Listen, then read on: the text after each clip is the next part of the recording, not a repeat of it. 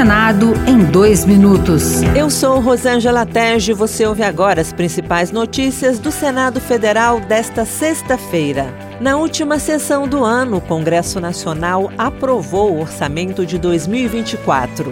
O texto aprovado reduziu as verbas do Programa de Aceleração do Crescimento, que ficou com menos 6 bilhões e meio de reais. A proposta ainda amplia o fundo eleitoral, Contrário ao aumento, o presidente do Senado, Rodrigo Pacheco, disse que a decisão vai levar à votação de projetos que reduzam os gastos com campanhas. São propostas que certamente virão e que ganham força com a aprovação de um fundo dessa natureza no valor de 5 bilhões de reais. Nós vamos ter esses desafios pela frente. Um que se apresenta, eu acho, mais óbvio em relação a essa questão do fundo eleitoral são os critérios de aplicação desse recurso, porque hoje não há uma lei que disciplina essa distribuição de recursos de fundo eleitoral, ficando muito a critério da discricionariedade dos partidos políticos. O plenário aprovou a extensão dos benefícios fiscais da Zona Franca de Manaus. O projeto aprovado permite a concessão dos benefícios até 2074. Relator da matéria no Senado, Omar Aziz, do PSD do Amazonas,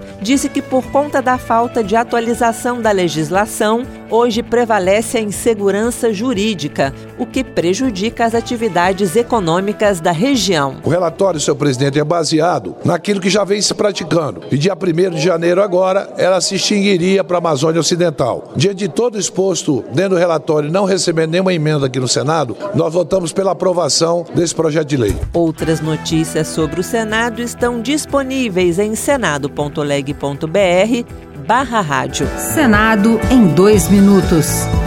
Uma produção Rádio Senado.